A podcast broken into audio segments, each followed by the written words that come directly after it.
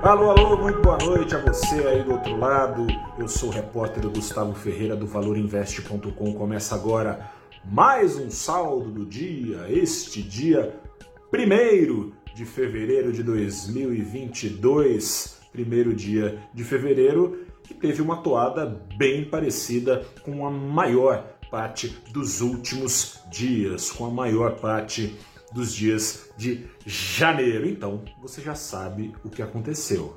Bolsa para cima, dólar para baixo. Bolsa para cima em 1%, e Bovespa subiu 0,97%, mais precisamente, retomando a faixa dos 113 mil pontos. Como isso aconteceu? Aconteceu porque segue escorrendo uma parte da liquidez que está empossada lá em Wall Street, liquidez trilionária que foi empossada pelo Banco Central Americano ao longo da crise na base de muito estímulo, muito anabolizante para não deixar a casa cair de vez sob choque da Covid-19 no mercado financeiro americano e global a reboque.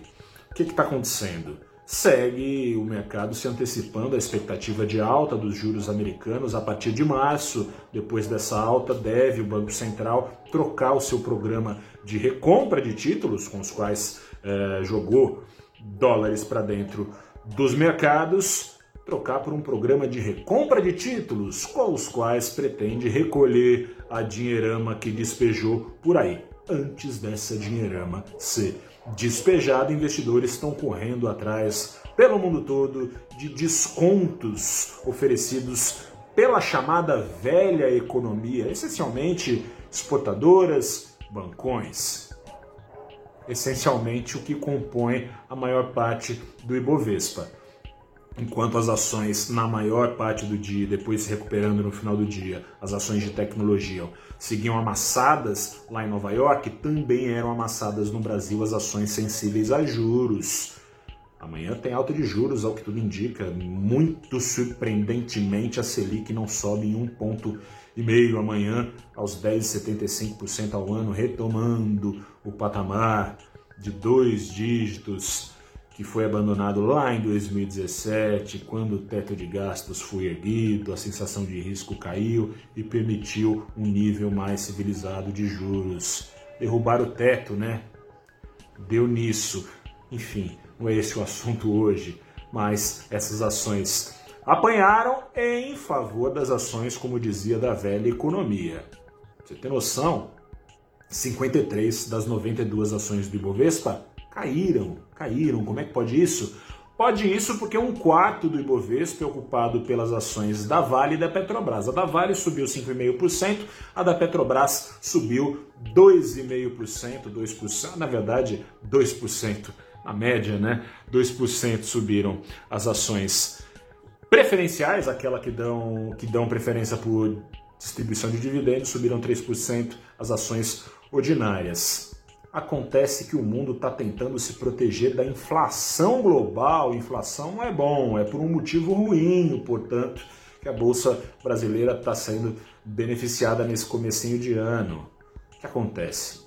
Inflação no mundo, em boa medida, é motivada pela alta do que? Alta de commodities. Portanto, vendedoras de commodities estão engordando receitas. Caso da ação, portanto, da Vale, que tende a se multiplicar de valor, pelo menos se, se o Brasil ajudar, né?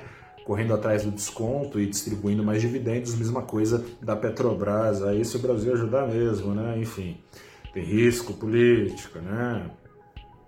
Mas a turma está confiando que vai, está caindo então de cabeça nessas ações. As ações dos bancões têm um risco a mais e é o risco fiscal, mas também têm sido vistas, pelo menos na maior, pelo menos na maior parte do ano, como uma opção de defesa contra a inflação, porque quanto mais inflação, mais juros, quanto mais juros, mais caro fica o crédito, mais receitas para os bancos no lombo do tomador de crédito.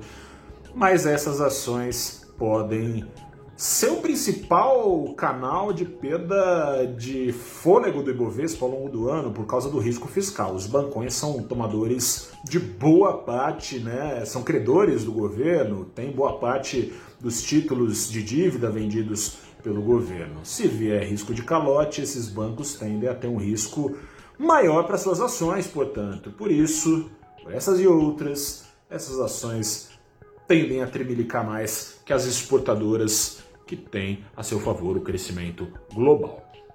Ações de bancos, portanto, hoje não ajudaram, ajudaram um pouquinho, né? A ação do Itaú subiu, coisa e tal, mas teve lá todo mundo perto da estabilidade, não subiu tanto assim a ação do Itaú, a ação do Santander caiu, do Banco do Brasil também, a ação do Bradesco ficou ali no 0 a 0.